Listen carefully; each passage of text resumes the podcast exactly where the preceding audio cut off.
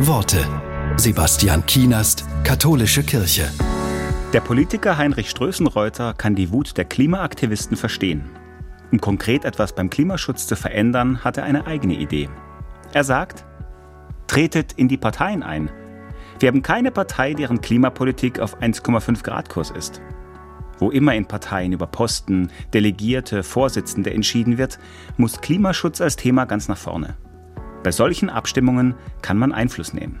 Die politischen Eliten dürfen lernen, dass Unglaubwürdigkeit und Poltern gegen Klimapolitik durch die Wähler bestraft wird.